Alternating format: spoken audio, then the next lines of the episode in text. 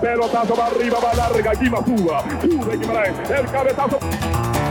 Celso va a tirar, va a tirar, tiró, golazo.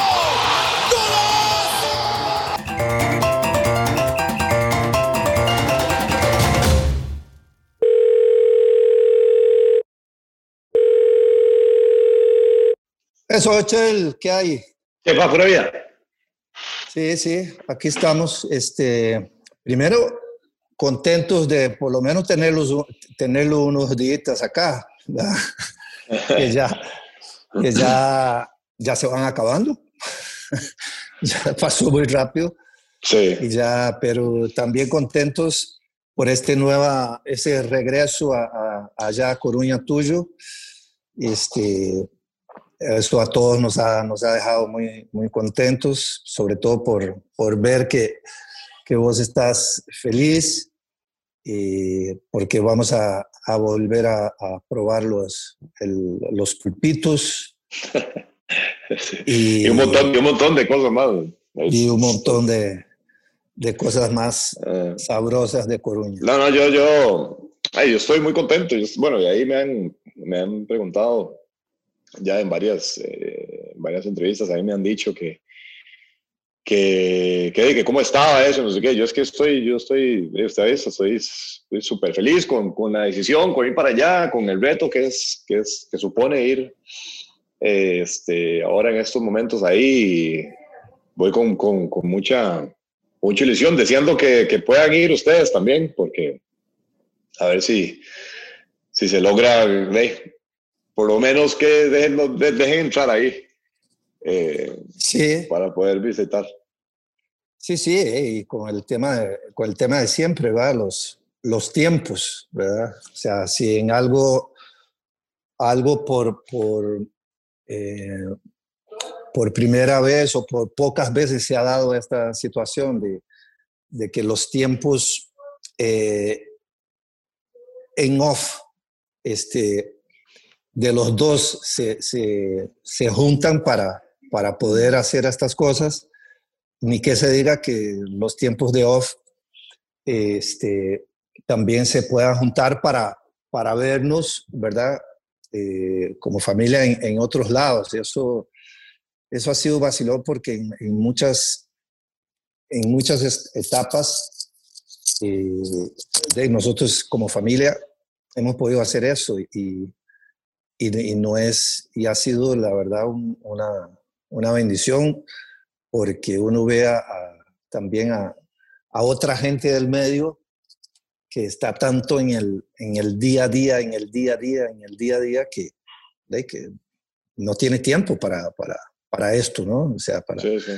y- Sí, a, a veces hasta, y, y increíble que ahora lo raro es que estemos todos juntos. Que- claro, que claro, eso lo- adelante. eso es- sí, sí, los cuatro, ¿no? O Lo sea, raro. lo- sí, ha sido muy... Nosotros lo, lo hemos estado disfrutando mucho, mucho.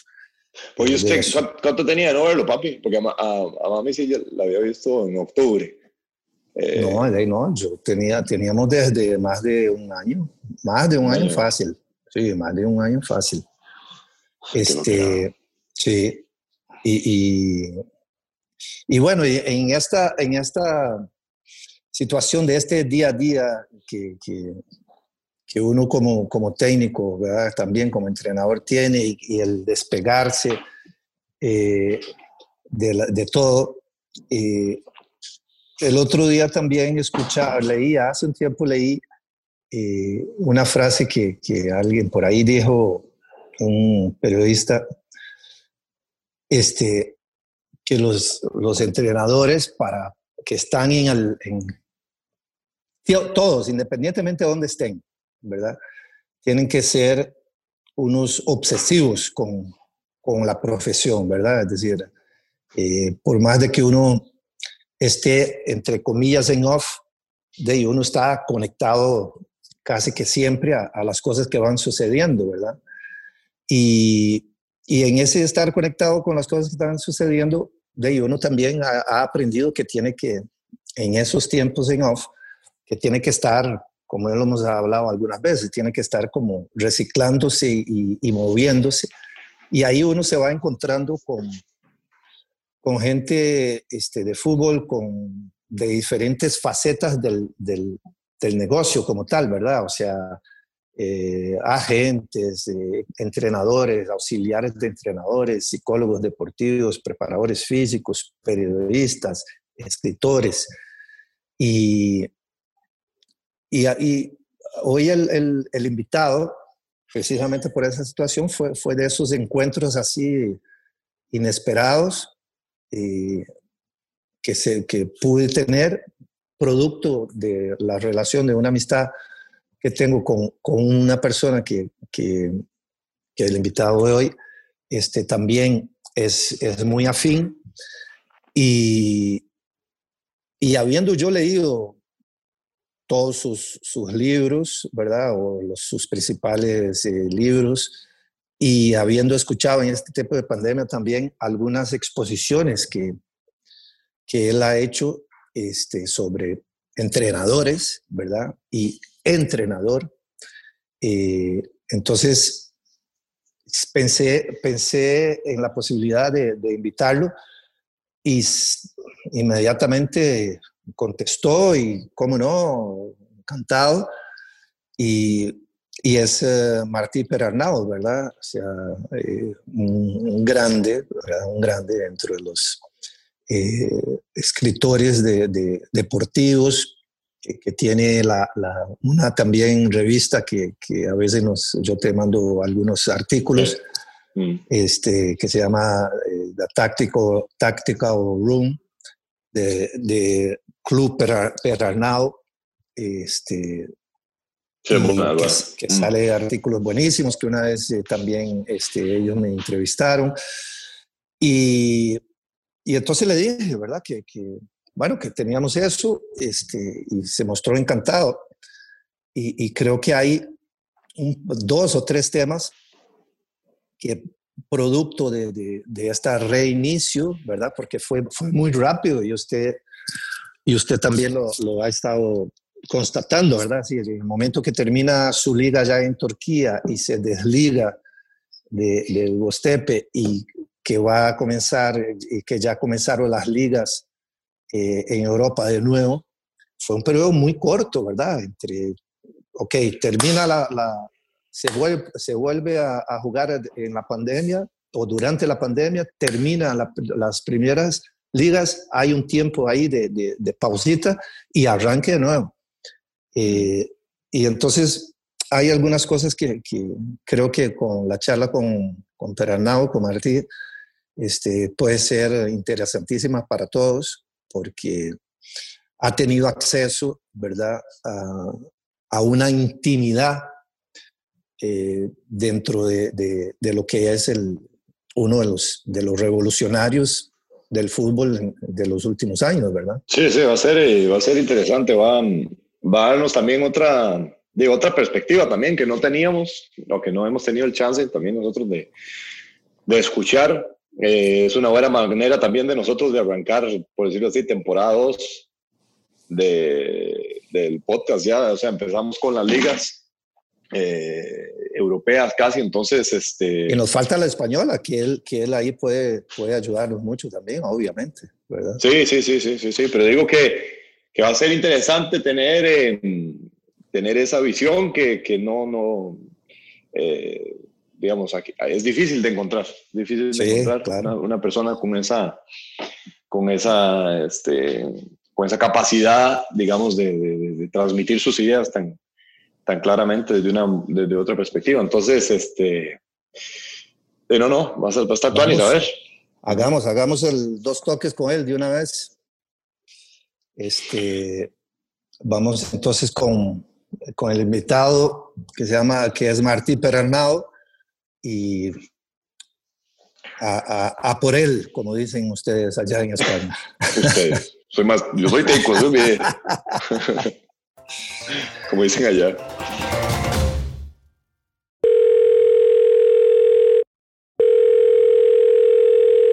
Hola, Martí. Hola, muy buenas, ¿qué tal? ¿Cómo estamos? Encantado de saludarte. Hola, Martí, ¿cómo vamos? ¿Qué hay? ¿Cómo va la cosa por ahí? Bueno, aquí en Madrid el, el, peor, el peor punto del mundo, o sea que no podemos decir que vaya bien, pero bueno, en casa, confinados, sí. bien, no me quejo. Los hijos están bien, o sea, nosotros también, por tanto, pues relativamente. ¿Y vos en qué estás, Martí? Estás, porque supe que estabas preparando otro libro, ¿no? Sí, yo llevo como cuatro, sí, cuatro años ya con un libro voy muy ah. lento, voy muy lento, sobre la, sobre la evolución de la táctica eh, desde 1863. Ah, ok. Es tan lento que he conseguido que el editor, del editor he conseguido dos, hacer dos tomos. Entonces haremos uno hasta, 1945, hasta la Segunda Guerra Mundial, Ajá. Y, el, y, el, siguiente, que ya digamos será el fútbol más, más para acá, pues ya para dentro de tres o cuatro años más, pero por lo menos a poder a finales de año poder terminar este primer tomo y poder publicarlo y ya pues tomarme un poco de respiro porque es, digamos, ya son cuatro años enfocados solo en eso y bueno, mucho agobio. Sí, me imagino, me imagino, claro. Eh, Martí, nosotros hemos hecho un, en este, en estos podcasts hemos, hemos hablado eh, de muchas situaciones del fútbol como tal, eh, con diferente gente de fútbol, ¿verdad? Este, con colegas tuyos periodistas, este, con entrenadores, eh, jugadores, etc. pero no todavía con escritores del fútbol, ¿verdad? y el, y vos has sido, digamos, este, has, los dos libros que, que, conocemos más, ¿verdad? Tuyos, que es el Herpep y, y la Metamorfosis, este, te dieron acceso, además de, de, que a todos nos encantó y que, que fueron una pegada mundial, gracias a Dios, este, para ustedes, pero te dieron acceso a, a una de las mentes más privilegiadas ¿verdad? del, fútbol moderno, eh, o actual, porque esto siempre para mí ha sido como un, como un tema también de discusión, eh, porque lo, y ustedes ahí en la revista, ¿verdad? Tactical Rule también este, han escrito bastante este, sobre esta cuestión de qué es la modernidad o no, ¿cierto? En el fútbol, porque es como un eterno reciclaje el asunto, ¿verdad? Eh, pero este, ahora se, se, ha reiniciado, eh, o la semana pasada comenzó una de las, de las, de las ligas que ya de por sí era, era muy interesante, eh, pero ahora eh, el, la llegada de, de, Bielsa como que le ha dado también otro upgrade a la Premier League, ¿verdad? Y, y eso yo lo comentaba con, con Celso, que a mí me parece algo interesantísimo porque es como la Premier League para mí se está convirtiendo como en un Silicon Valley, ¿verdad? En donde todas las grandes mentes eh, del fútbol están ahí metidas. Eh, ¿Y, qué, y qué, qué, es la visualización? ¿Cuál es la visualización que vos tenés de todo esto? Eh, ¿Y qué puede producir esto a nivel de repercusión sobre el juego? Bueno, eh, hay muchas aristas en, la Premier League. La primera es que, por una parte, se, han reunido los grandes cerebros del fútbol mundial actual.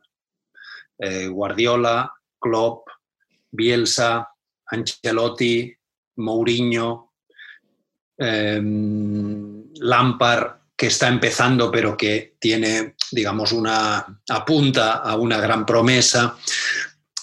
Eso se, Arteta, eso se combina con algunos entrenadores, llamémosle antiguos, o de la antigua escuela británica, o del antiguo estilo británico, pues por ejemplo, eh, eh, David Moyes, con por ejemplo Son Dish, el, entrenador del, del Barley, el entrenador del Sheffield United, es decir, que estamos viendo, por una parte, a los entrenadores más selectos, más prestigiosos y más triunfadores del mundo.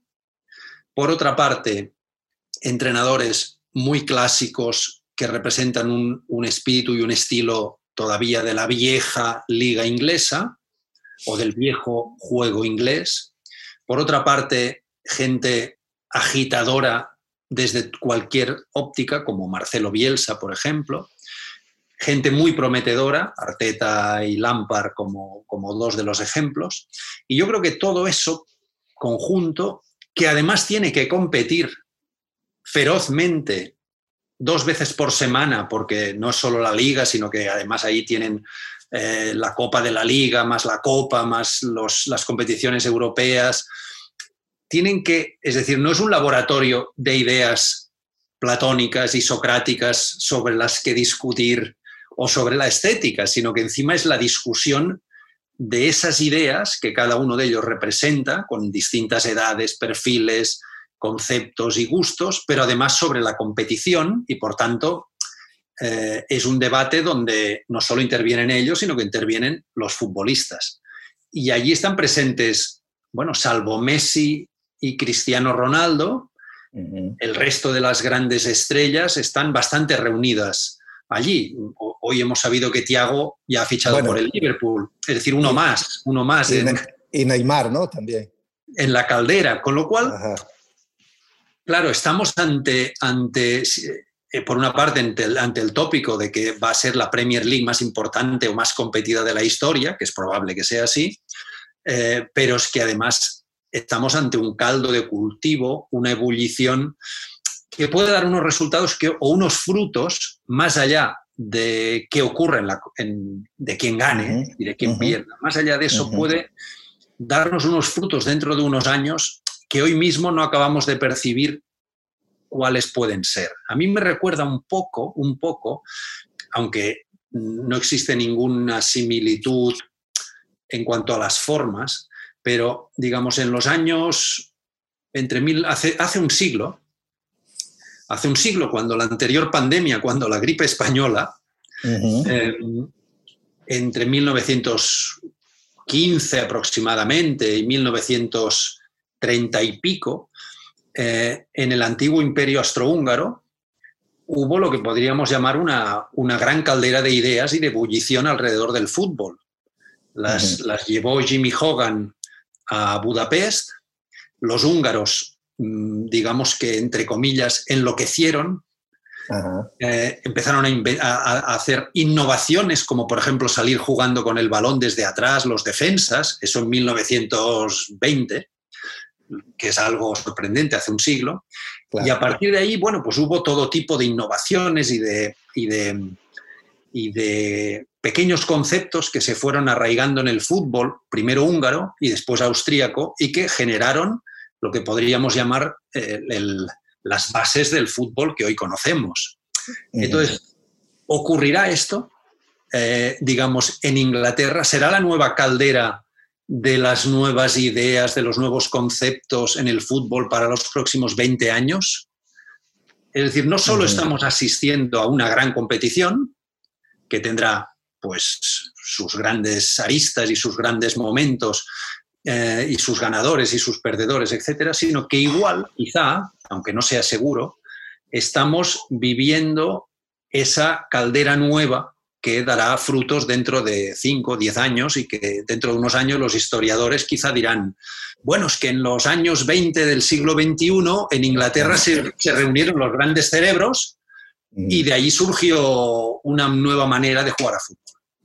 Sí, sí, este, y eso también era, eh, va, creo yo, eh, qué tan amarrado esto puede estar, o sea, con, con toda esta estas mentes brillantes, como, como bien lo decís, eh, ¿qué tanto esto ha hecho impacto igualmente dentro de la organización como tal del fútbol inglés? Porque este, hay que recordar bien que antes, ¿verdad? Hace unos cuantos años atrás, eh, el entrenador era el, el, ser omnipotente, ¿verdad? Es decir, el que eh, dirigía, contrataba, etcétera, etcétera, etcétera. Eh, y ahora, pues, con la llegada de, de, estos entrenadores y de estas mentes, eh, ¿qué tanta autonomía este, ellos siguen teniendo o pueden seguir teniendo para desarrollar sus ideas de la manera por las cuales son contratados. Yo, creo que, yo creo que se dan eh, dos grandes paradojas em, en, esta en este fútbol inglés que, del que estamos hablando. Por un lado, la, figura del gran manager em, ha desaparecido. Ha ido desapareciendo y sigue desapareciendo cada día más a medida que van incrementándose la llegada de entrenadores eh, ideólogos, por llamarles de algún modo, cada uno con su perspectiva y desde su óptica, la figura del manager ha ido desapareciendo. Es decir, no hay un Herbert Chapman, evidentemente no hay un Alex Ferguson, eh, todavía hay mm, alguno que ejerce de manager y entrenador, pero mm, ya son minoritarios y en, en, equipos, la mayoría de equipos ya pequeños o de otras, o de otras divisiones, pero en Premier League, en, en la máxima división, eh, tenemos directores deportivos por un lado y entrenadores por otro, que trabajan más o menos coordinado, mejor coordinados, pactan fichajes, lo hacen mejor o peor, pero ya esa figura del gran manager ha desaparecido. Para mí esa es una gran paradoja, es decir, tenemos a los grandes cerebros y prácticamente ninguno de ellos ejerce como el antiguo manager, ese perfil inglés que teníamos conocido. Y la segunda gran paradoja es cómo en un mundo tan peculiar como es el mundo británico, em, donde siempre han sido diferentes al resto del mundo, desde conducir por, por el otro costado hasta, hasta tomar el té a las 5, que nunca son las 5. Cómo en ese mundo, que además tan arraigado a las, a las tradiciones y que además en el fútbol estaba especialmente arraigado a las tradiciones, hoy se ha convertido en ese Silicon Valley que tú hablabas, donde mm, se junta un argentino loco con un catalán mm, eh, privilegiada, con un alemán eh, férreo, con, un vasco... Mm, con, un, alemán, un alemán rockero, Martí. Con un alemán rockero. Entonces, ¿cómo ese mundo el mundo, como el mundo del Brexit, como el mundo del Brexit que dice nosotros somos tan especiales que nos vamos de Europa, de pronto reúne en una actividad concreta que es la del fútbol a los mejores cerebros del resto del mundo, donde mm, la gran dificultad es que destaque un británico. sí, sí. Claro. Sí, y que, eh, además de eso, sigue, es decir, su técnico de la selección, eh, su seleccionador, es, es el único británico, digamos así, que, que, puede tener, ¿verdad? Cierta, cierta voz, ¿verdad? Dentro, dentro de todo sí, casi, pero casi por casualidad, ¿no? Porque, bueno, es una, es una, es verdad que la selección inglesa pues ha tenido a, a Ericsson, a Capello, ha tenido eh, seleccionadores extranjeros, que no es muy habitual, ¿no? No es muy habitual. Y ya fue un ejercicio por parte del fútbol inglés de... Supongo que hay, que hay un ejercicio de, de humildad eh, desconocida en, en, otros ámbitos y que posiblemente debemos reconocer que sea un ejercicio de humildad bastante inesperado en, en, una, en un pueblo como el británico, que ha sido con, razón, ha estado siempre muy orgulloso de sí mismo. Eh, y sin embargo, en el fútbol hay una, predisposición humilde a aceptar al extranjero, a aceptar al otro, a, reconocer que a pesar de que fuimos los padres del fútbol o los pioneros del fútbol reglamentado, bueno, luego hubo otros que nos superaron. Y hoy queremos tener a esos otros para ver si nosotros conseguimos eh, dar ese gran salto de calidad.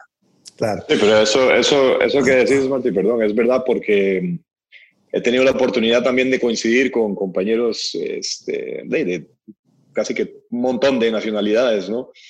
Y una de las cosas que más tenemos todos en común es esa, puedo decir, esa humildad para aceptar las diferentes visiones del fútbol y saber que, bueno, a ver, no, no, todo, no todo lo sé yo, ¿verdad? O sea, hay muchas interpretaciones, parte de lo que decían ustedes de este Silicon Valley, de la, de, lo que va a hacer ahora todos los cerebros de, de, entrenadores que va a haber ahí. Para mí va a ser muy interesante como jugador ver la interpretación de los jugadores ante ¿no? los comandos que les den en las posiciones en donde se encuentren, ¿verdad?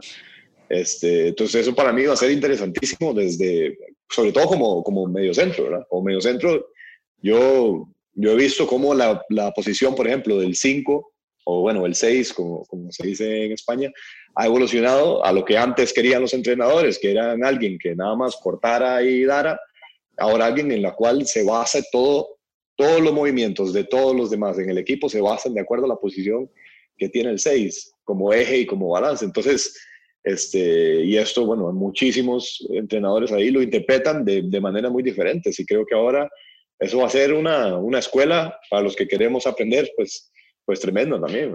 Claro, a, mí se me ocurren dos, comentarios sobre lo, que, sobre lo que dices. Por una parte, em, aunque estamos diciendo, por lo menos yo, yo sostengo la teoría de que el fútbol es una batalla de ideas. Eh, y bueno, lo estamos, de alguna manera, lo estamos mm, personalizando en, estas, en estos entrenadores. Cada uno tiene su idea. Evidentemente, Klopp, Guardiola, Mourinho, Ancelotti, Arteta, eh, Lampard, mm, Solskjaer, tienen ideas, maneras de, interpretar el fútbol diferente. Eso son ideas. Claro, eso en otros, la, primera reflexión sería, eso en otros ámbitos de la actividad humana sería muy polémico y muy problemático, porque parecería que yo quiero imponer mi ideología sobre la ideología de usted. Eh, y en realidad en el fútbol también es así. Yo quiero imponer mi ideología sobre su ideología. Y además quiero ganarle y quiero derrotarle y quiero golearle, si puede ser. Pero eso se interpreta con, llamémosle así, con espíritu deportivo y no como si fuese un ataque y una agresión mía hacia la idea de, hacia la idea de otro. Por tanto, eso me parece una reflexión importante y, muy positiva para el fútbol. Estamos ante una gran batalla de ideas que es una, una batalla de ideas que por otro lado es muy respetuosa con el oponente. Eh, eso no ocurre en otras actividades o no ocurre en todas las otras actividades. Y la segunda reflexión que al respecto de lo que dice Celso, eh, sí, me parece también muy relevante, que es, bueno, ¿y qué papel juegan los jugadores? Es decir, eh, sí, estamos ante esos entrenadores, muy, todos ellos muy, con una ideología muy fuerte, con, ideas muy fuertes, con conceptos muy fuertes que los imponen, que los trabajan, que los entrenan, que en los partidos gritan y dicen, eh, sal a presionar, salta, haz esto, haz lo otro. Pero ¿qué papel juegan los jugadores? Que son al final, no son piezas de ajedrez, son, son ellos humanos. no son secundarios a los que mueren. No, no, no. los importantes son los jugadores, no los entrenadores. Eh, y hablamos quizá menos de los jugadores, ¿no? Salvo, bueno, salvo de Messi y de Cristiano Ronaldo. De los jugadores hablamos siempre, últimamente hablamos como, como, como en un estrato por debajo del entrenador. Y yo creo que están por encima del entrenador. Pero, pero a la reflexión de Celso es, bueno, y ese mediocentro que ha ido cambiando, Em, bueno, ¿qué aportaciones harán los jugadores? Más allá, más allá de jugar, de, marcar goles, de encajar goles, más allá de hacerlo, de ejecutar algo bien o ejecutar algo mal, harán también aportaciones. Quiero decir, en el fútbol a lo largo de la historia, algunas aportaciones o algunas innovaciones han procedido de los entrenadores pero muchas otras han procedido de los futbolistas. Diría que la mayoría han procedido de los futbolistas. Eh, en el ejemplo que hablábamos antes de Hungría, de cuando em, un, defensa central, Jula Mandi, decidió salir jugando el, balón desde atrás en lugar de mandar pelotazos, bueno, eh, Jimmy Hogan como entrenador tuvo influencia porque era un hombre que, que, digamos que les decía a sus jugadores que el balón tenía que ir raso, eh, decía él concretamente, on the carpet manner, eh, digamos, sobre la alfombra, por tanto que no, él ya proponía eso, pero él no dijo, él no dijo, quiero que mi defensa central salga jugando con el balón, él no dijo nunca eso, no se le ocurrió, fue un jugador, fue un jugador que por propia iniciativa o reflexionando o simplemente porque le salió, Hizo ese movimiento, su entrenador lo aplaudió y a partir de ahí se, digamos que ya se expandió eso. Entonces, esa reflexión de lo que dice Celso es, bueno, y, alrededor de tanto ideólogo, ¿qué van a hacer los jugadores? ¿Qué van a aportar más allá del juego de, jugar los partidos, eh, de competir? Pero ¿qué van a hacer? ¿Habrá algún medio centro que de pronto, ¡pam!, hagan, haga no sé qué movimiento y desconcierte a su entrenador?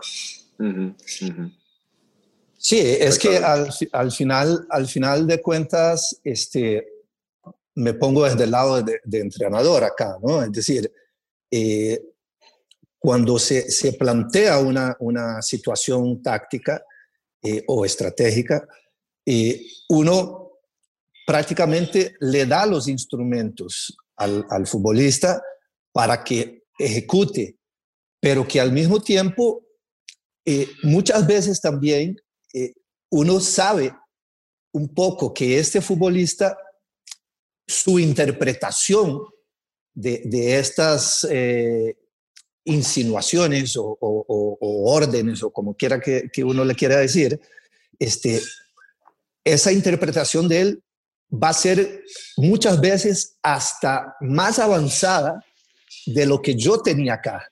¿Verdad? Porque es el, tipo que es el que está ahí en la cancha y es el que está jugando y es el que está en constante movimiento, viendo situaciones que quizás, o algunas veces o muchas veces, este, uno desde el banquillo, desde la línea, no se da cuenta, ¿verdad? Eh, y, y, con eso llevo también acá, Martí, a, una, a, una, a un tweet que, que, que vi el otro día tuyo correctivo a un, a un, a un colega, creo tuyo, que hablaba un poco de una situación que había pasado con, con, con Pep, eh, de que Tiago este, fue el primer pedido de, de, Pep y que después este, eh, se hicieron de Cross y trajeron, ¿verdad? Él entonces Pep dijo, bueno, no, entonces tráigame a Xavi Alonso, ¿no? Este, y que al final no se querían, Pep había perdido, pedido otro jugador y le trajeron a Vidal, ¿cierto?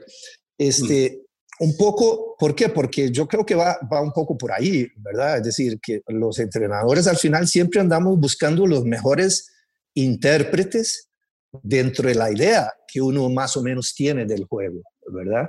Y, por eso también hacía la, acotación a la, inquietud anterior eh, que te decía, porque tiene que haber también un, o ha habido también una apertura dentro de estas entidades gerenciales de estas clubes o corporaciones, que ya son corporaciones, ¿verdad? Como tal, eh, para entender un poco eh, cuáles son las necesidades en, ciertas o X o Y situación para, de, posiciones para que estas mentes privilegiadas puedan avanzar un poco en, lo que quieren, ¿no? eso es, es, muy importante. Es uno de los, claro, este es uno de los, llamémosle así, de los frenos que, que, que, que pueden tener esos, estos entrenadores, porque, como decíamos, ellos pueden ser ideólogos, pero no son jugadores de ajedrez porque los jugadores no son piezas de, ajedrez. Por tanto, eh, y además los jugadores no son intercambiables, es decir, sí, hay muchos mediocentros, pero cada mediocentro es hijo de su padre y de su madre y tiene unas virtudes, unas cualidades, unos defectos, unas carencias, por lo tanto no son literalmente intercambiables uno con otro. No es el ajedrez donde donde un peón es un peón y los otros siete peones son idénticos. No, aquí no. Aquí un peón es un peón, pero el otro peón es diferente. Juega con el otro pie o no sabe cabecear o es más lento o es más rápido o es más fuerte o es más defensivo o es más ofensivo.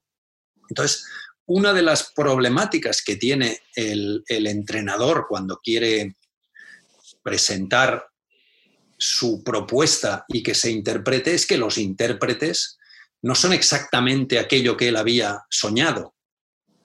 eh, porque posiblemente no se ha podido fichar al jugador que se pretendía o, por, o, simplemente por razones propias de la vida de cada jugador, pues porque, como sabemos todos, pues cuando si tu hijo pequeño está, le duele la tripa y no has dormido bien, pues al día siguiente juegas peor. Punto, no hay más, ¿no? Entonces, es evidente que, que esa, es una, esa es una de las problemáticas que el entrenador siempre tiene y siempre va a tener.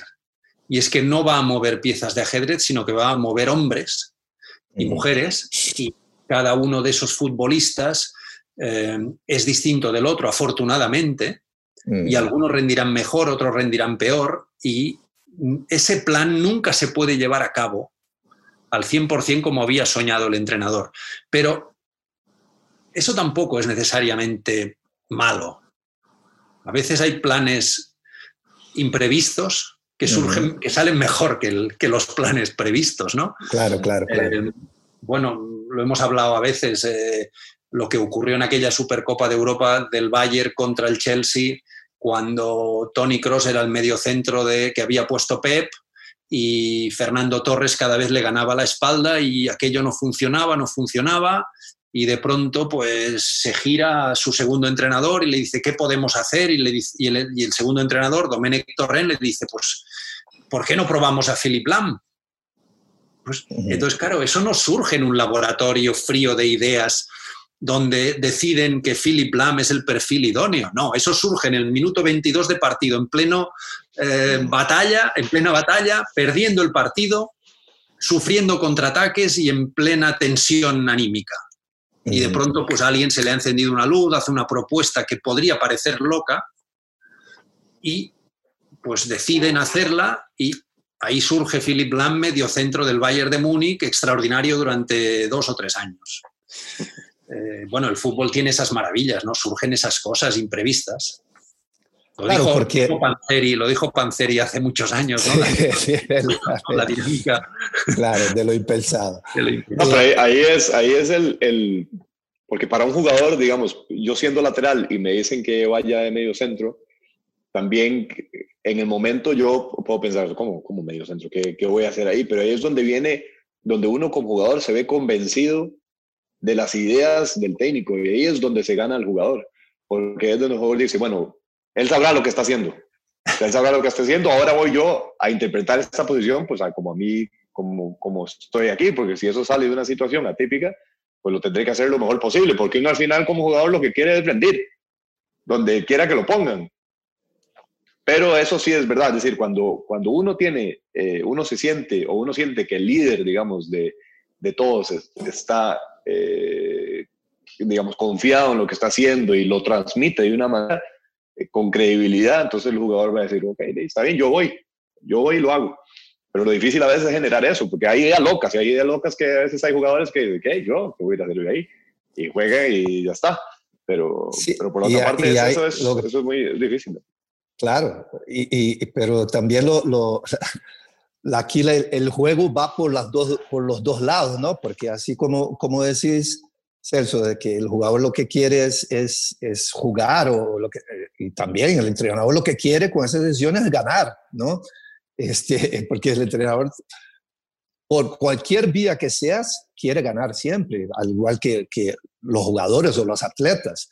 Eh, pero lo que me, lo que me, lo que me llama la, la atención también es de que en, en esos grupos tan, tan selectos, porque hace unos, algunos años atrás, ¿verdad? Eh, la, responsabilidad, prácticamente mucha de la responsabilidad de lo que pasara en la cancha durante el juego, eh, era los jugadores los que asumían esa responsabilidad. Tal vez en un contexto, no sé ahí en, Europa, Martín, pero en un contexto de acá, de, de Sudamérica o, o con CACAF, era, digamos, había los caudillos, ¿verdad?, dentro de la cancha que muchas veces decían, no, no, esto aquí no, no está saliendo, fulano, muévete para aquí, vos para allá, y cuando llegaban al vestidor, pues se hablaban las cosas y se acabó.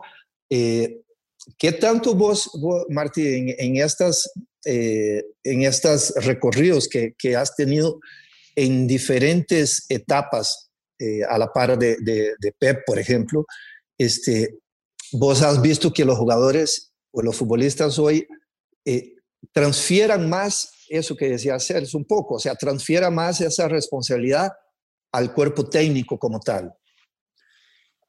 Eh, bueno, es exactamente así. El, claro, el fútbol ha vivido mm, varias etapas donde el peso del jugador y del entrenador ha ido cambiando. Hay una primera etapa, la, original, la que empieza en 1863, donde el entrenador simplemente no existe. Por tanto, solo existen los jugadores. Y son los jugadores los, eh, bueno, los que mandan, entre otras razones, porque, como digo, no, no, hay, no existe la figura del entrenador. La, la famosa pirámide de Cambridge, eh, que digamos el 2-3-5, dos centrales, tres medios y cinco delanteros, lo, lo, inventan los jugadores de la Universidad de Cambridge, sentados en, una, en un aula de la universidad, delante de una pizarra y diciendo, bueno, vamos a ver cómo podemos distribuirnos de una manera un poco más armónica que no este cachondeo que tenemos hasta ahora, donde todos jugamos fuera de posición. Eh, durante muchos años, durante décadas, solo existe el peso de los jugadores. Digamos que a partir de 1910, cuando nace ya la figura del entrenador profesional, no solamente alguien que decide la alineación, sino alguien que ya les entrena físicamente y empieza a dirigirles, no diré tácticamente, pero sí eh, como colectivo, ahí evidentemente el entrenador pasa a superar en mucho el protagonismo, el protagonismo de los jugadores.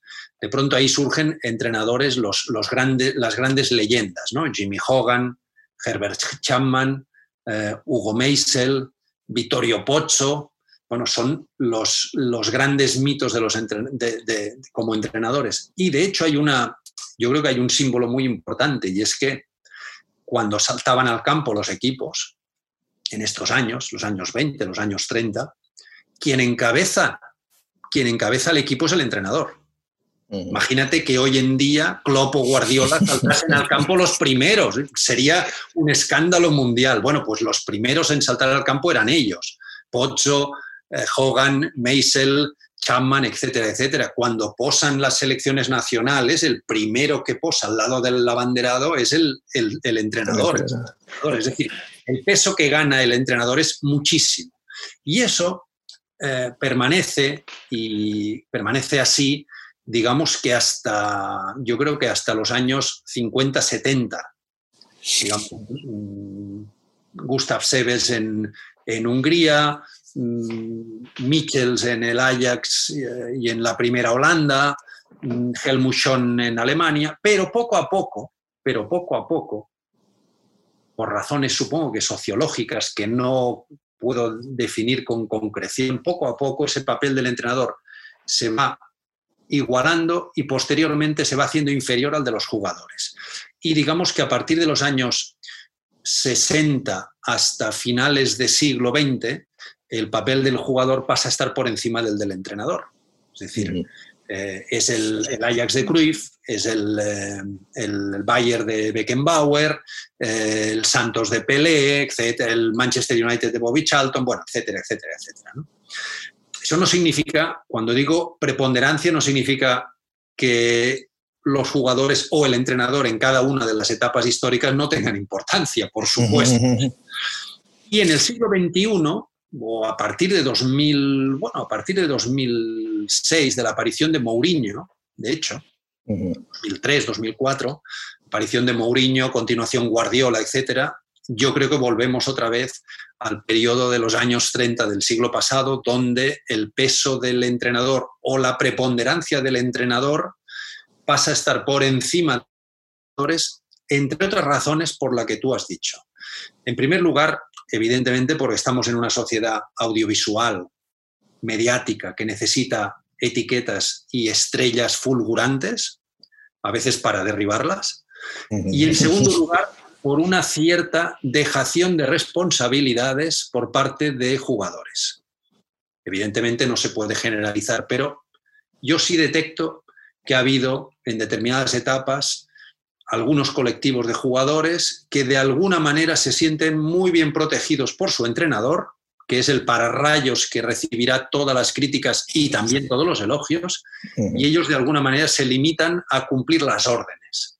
Y, eso lo enlazo con lo que antes hablábamos con Celso. Yo creo que eso es la parte negativa del momento actual.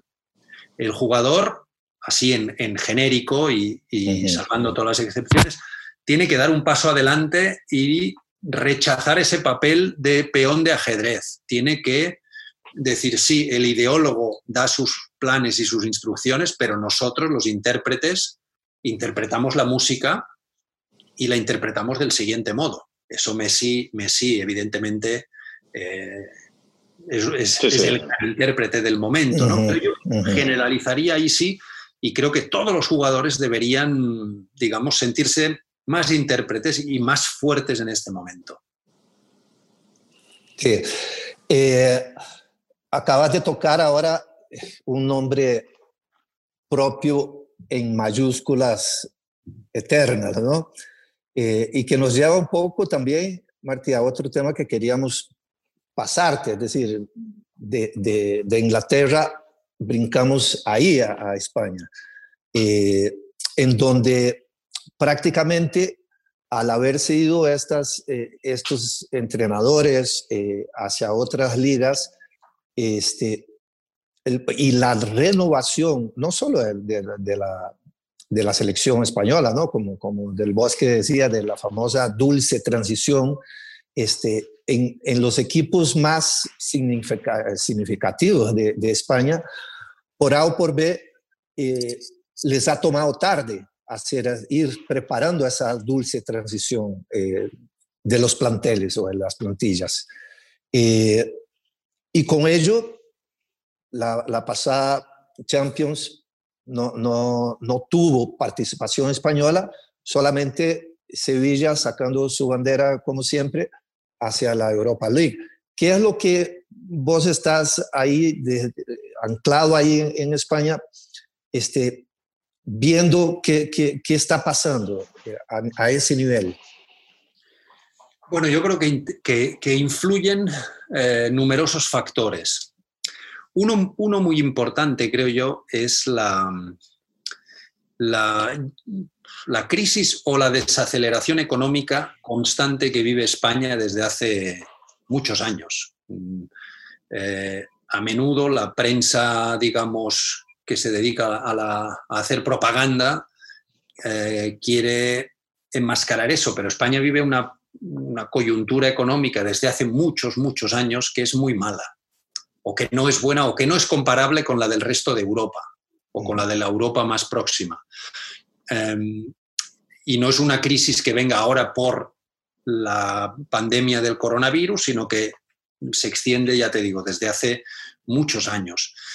Por lo tanto, mm, ese factor hay que tenerlo muy en cuenta. A continuación, diría, bueno, el nivel de los gestores españoles eh, en cualquier ámbito de las disciplinas humanas eh, no figura entre los mm, más importantes del mundo. Estamos lejos en innovación, en tecnología, en industria, en cualquier ámbito que, elijamos o en casi cualquier ámbito que elijamos, salvo excepciones muy honrosas. Por lo tanto, el panel de dirigentes que se pueden dedicar al, mundo del fútbol desde instituciones o desde clubes no es uno de los más elevados y uno de los mejores.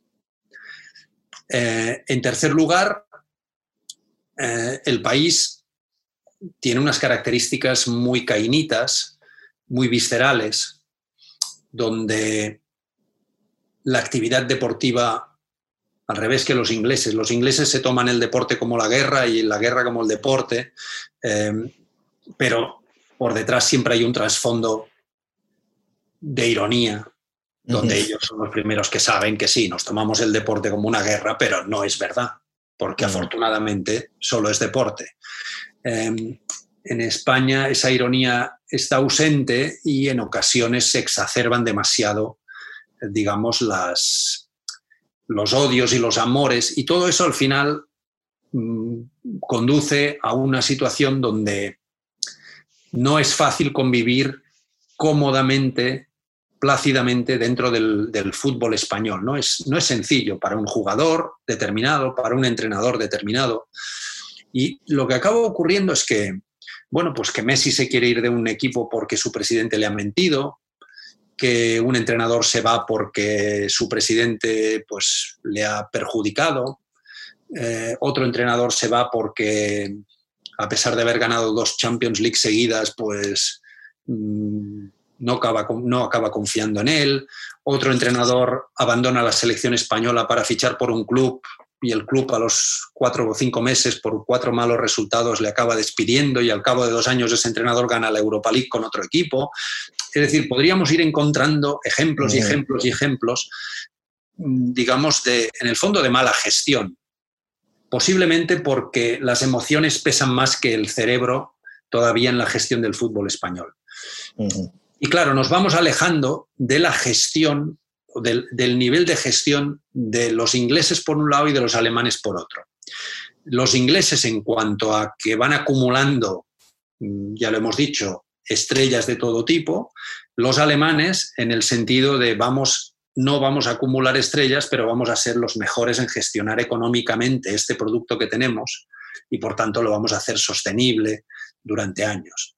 Recuerdo hace años una entrevista, una, una comida que tuve con el, con el consejero delegado de la Liga Alemana aquí en Madrid, con Christian Seifert, y un compañero le preguntó, bueno, ¿qué le hace falta a la Bundesliga para ser la mejor liga del mundo?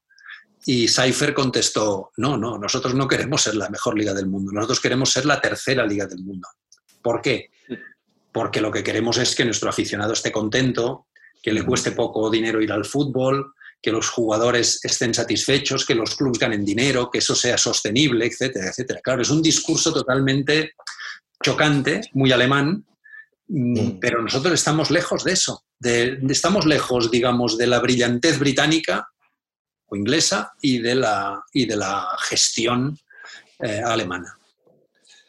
Y que como tal, eh, esta, esta situación que, que, estás diciendo eh, ha hecho que prácticamente ahora ya no se hable más del, o tanto del, de lo que fue, digamos, el eslogan, el, rótulo que tenía el fútbol español del tiki-taka, ¿no? Mm. Es decir, eh, el juego como tal eh, ha ido tomando eh, velocidades tan vertiginosas que a uno lo que le da la sensación cuando ha visto ¿verdad? A los equipos eh, más significativos, sobre todo en Champions, este, españoles, pues que, que la marcha de todos los otros iba dos o tres marchas más adelante, ¿no? Eso está produciendo alguna eh, inquietud a nivel de, de, las mentes que, que, trabajan en el fútbol español o, o, Yo lo achacan.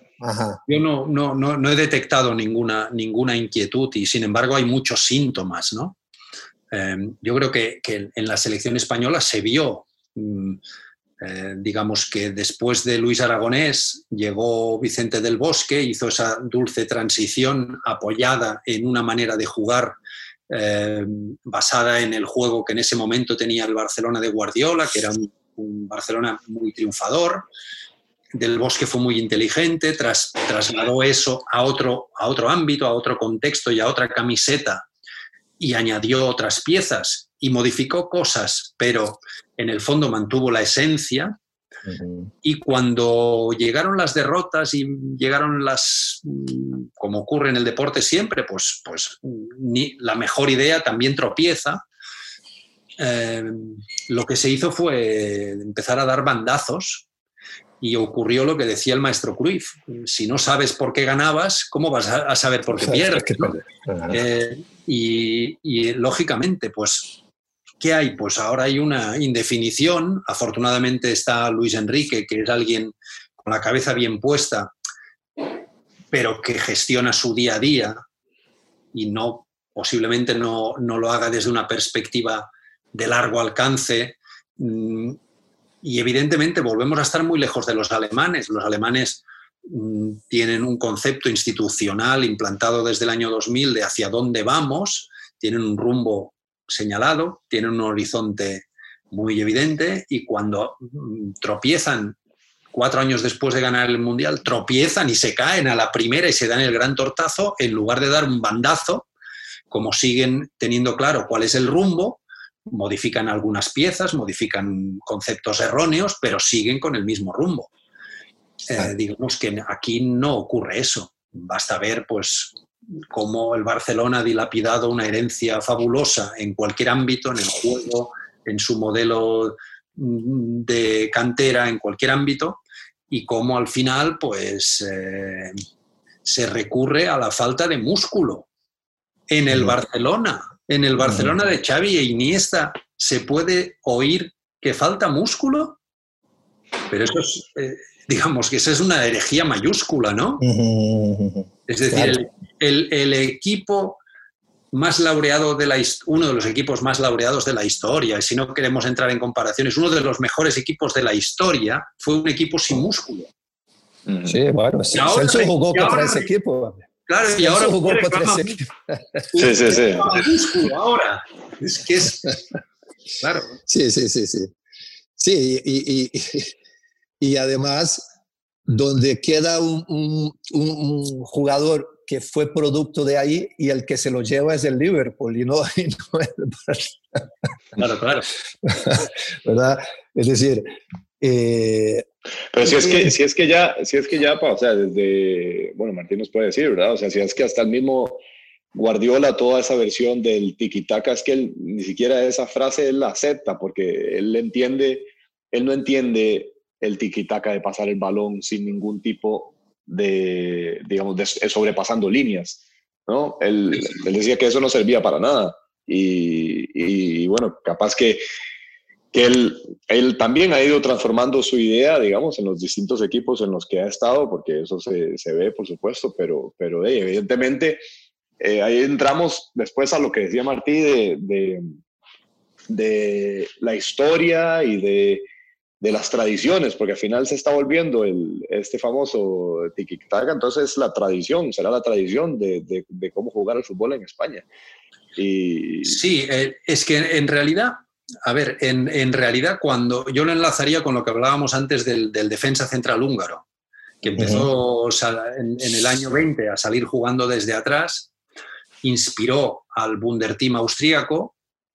Mm, los, los húngaros llegaron a Argentina e inspiraron en parte al fútbol argentino y de ahí surgió la máquina de River, que empezó a jugar una especie de fútbol total. Los húngaros de los años 50 practicaban una especie de fútbol total. Holanda en los años 70 lo hizo y digamos que muchos años después, bueno, Alemania en el año 72 lo practicaba y muchos años después eh, Guardiola en el Barça lo seguía practicando. Claro, en otro contexto, más moderno, con otros jugadores, con otra estética, todo lo que tú quieras, pero en el fondo, Guardiola en el Barça estaba jugando lo que, lo que aquel defensa central húngaro dijo 100 años antes. Eh, exactamente lo mismo, que es una determinada manera de jugar a fútbol. Eh, eso, evidentemente, siempre tendrá matices. De ahora mismo, de esta ebullición de la Premier League, saldrán matices, está claro. Eh, los, los, entrenadores, cuando yo digo que son ideólogos, quiero decir que tienen unas ideas y luego las van matizando. Jürgen Klopp por ponerle una etiqueta, tú lo has definido antes, eh, es el rockero, sí, sí, es el rockero, pero de su Borussia Dortmund en Alemania, que cuando le daban el balón no sabía qué hacer, no sabía qué hacer. Y de hecho, ese fue el gran truco de los otros equipos. En, recuerdo el segundo año de Guardiola en el Bayern, lo que ocurrió fue que le sacó 33 puntos de ventaja al Borussia Dortmund de Klopp. ¿Cómo le sacó 33 puntos de ventaja? Pues gracias al Friburgo, al Nuremberg, al Stuttgart, porque esos equipos ya conocían a Klopp, le regalaban el balón y Klopp se ahogaba. Pero claro, Klopp no es tonto. Klopp lo vio, se fue al Liverpool, empezó a probar sus ideas no le salieron bien, empezó a incorporar determinados jugadores y ya tiene el balón. Y ahora no le preocupa tener el balón. Ahora juega bien sin balón, que es su identidad más esencial, y juega bien con balón. Y encima incorpora a Tiago para jugar mejor con balón. Claro. Claro, es decir, su esencia sigue siendo la misma, pero él ha añadido cosas. Guardiola, su esencia es tener el balón, claro que sí. Pero ¿acaso los contraataques más peligrosos y más efectivos del fútbol inglés no los practica el Manchester City? Porque en los últimos cuatro años la evolución del Manchester City es que en cuanto Kevin De Bruyne recibe un balón, ahí hay un contraataque fulgurante y ahí surge Sterling, ahí salía Leroy Sané, ahí va Gabriel Jesús. Entonces, ¿qué pasa? ¿Que Guardiola juega al contraataque? No, Guardiola juega a tener el balón, pero ha ido incorporando cosas que ha ido aprendiendo, lógicamente, lo mismo que he contado de Klopp. Entonces, claro, el, el juego ese que practicó el Barcelona no fue más que la evolución y el añadido de pequeñas ideas a cosas que ya existieron a lo largo de la historia. Y bueno, como hemos dicho al empezar la conversación, seguro que dentro de 20 años alguien repasará con visión histórica la perspectiva de 2020 y nos dirá cómo han evolucionado a partir de ahora las cosas. Claro, claro. Bueno, y, y ahora lo que pasa es que hay el sábado pasado este, la, la irrupción de ese, de, ese Liverpool Leeds con, con, ese, no solo por el marcador, o sea, por, por un partido tan, tan frenético que, que yo viéndolo, yo decía, pero estoy viendo un, un juego de baloncesto de transiciones sostenibles que yo decía hace unos años atrás, esto no, no, no es posible, ¿no? porque a mí me pareció, a mí me recordó mucho, no sé si lo recordarás, hubo un partido en España, en la Liga Española, Atleti de Bilbao-Barcelona, Marcelo pues Bielsa Pep Guardiola, que terminó 3-3, 3-3, y yo estaba esperando que, el, que este Liverpool-Leeds también terminase 3-3, porque era, era como la, la, reedición histórica, eso de la historia siempre se repite, esta vez en lugar de Guardiola ha sido con, con Klopp, eh. digamos ese 3-3 histórico del Atleti Bilbao contra el Barça, que fue exactamente lo mismo, con, un diluvio inmenso en San Mamés, pues lo mismo que este otro frenético Liverpool Leeds. Sí. Claro, claro, sí, sí. Bueno, y ahorita juegan otra vez, ¿no? Ahorita, ahorita les toca enfrentarse otra vez Pep Bielsa, ¿no? Sí, sí, sí. Eh, de nuevo, en las próximas semanas. Y, seguro que volverá a ser un partido frenético. Bueno. yo creo que la Premier de este año será una auténtica locura. Será, sí, sí, sí, sí, Viviremos locuras, ¿no? Está claro. Martí, este, sé que, que, porque la vez que estuvimos y conversamos muy amenamente allá ahí en Madrid este, con Ignacio, eh, que siempre me, dijiste, en algún momento voy allá a Costa Rica, ¿no? Eh, el, otro, el otro fin de semana, el fin de semana, hace dos fines de semana fui con, con mi esposa, que teníamos después de todo este tiempo de confinamiento, ya dijimos, no, este, se abrieron, en aquel momento se podía, y fuimos a la playa, una playa esplendorosa en, el Pacífico de, de, Costa Rica. Y entonces llega uno de los, de los meseros de ahí y que estábamos ahí tomando sol y dice, me dice, profe Guima, eh, yo esas cosas no las puedo decir, pero usted sabe que aquí mismo, donde están ustedes, estuvo Luis Enrique y se pasaba todo el día tirado en la arena, revolcándose en la arena como si fuera uno más de acá del pueblo. Así que, Martí, la invitación está hecha para que vengas con, tu mujer, este, que me estoy leyendo el libro de ella ahora, por cierto. Ah, sí. Muchísimas gracias. Y, y nada, pues la invitación está ahí siempre, ¿no? Pues espero que, espero que se acabe esta maldita pandemia y sería un placer inmenso, inmenso, inmenso ver esa playa del Pacífico contigo. Eh, bueno, si vas por Coruña, ahora que Celso está de nuevo en Coruña, pues Sí, sí, totalmente. Ahí hay playa también. Ahí iré a verte, iré a verte, Celso. Ahí hay buen playa y buen marisco también. muchas gracias por aceptarnos la invitación también. Nada, un, placer hablar, un placer hablar con vosotros. Ha sido un placer compartirlo. Gracias, Martín. Y ahí seguimos eh, esperando entonces el próximo libro y seguimos pegados a, la revista siempre, ¿no? Este, Muchísimas gracias. Un placer. Un placer. Igual, que estén muy bien. Por ahí, hasta luego. Bueno, eh, Chel, este, aquí como siempre, hubiéramos quedado aquí largo rato más, ¿no? Este, mm.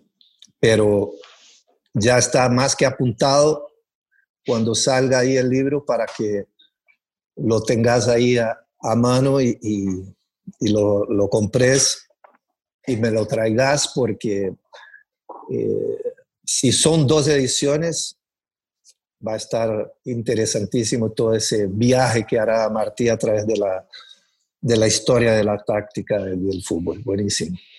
Sí, sí, qué, qué loco cómo, cómo a través de la historia uno puede entender mucho más el momento, los momentos actuales, ¿verdad? Qué cosa más. Solo conociendo la historia es que uno entiende lo que, ya, ya, claro. ¿verdad? Así que, y por eso hay que leer, como diría, ¿verdad? entonces, eh, este, nada, no, no. A seguir haciendo las últimas vueltas porque ya, ya este fin de semana ya estás en ese sofoco que decía Martí ahora de Madrid antes de irte para Coruña. Listo, Chel. Ok, va. Pura vida. Chao, chao. Pura vida,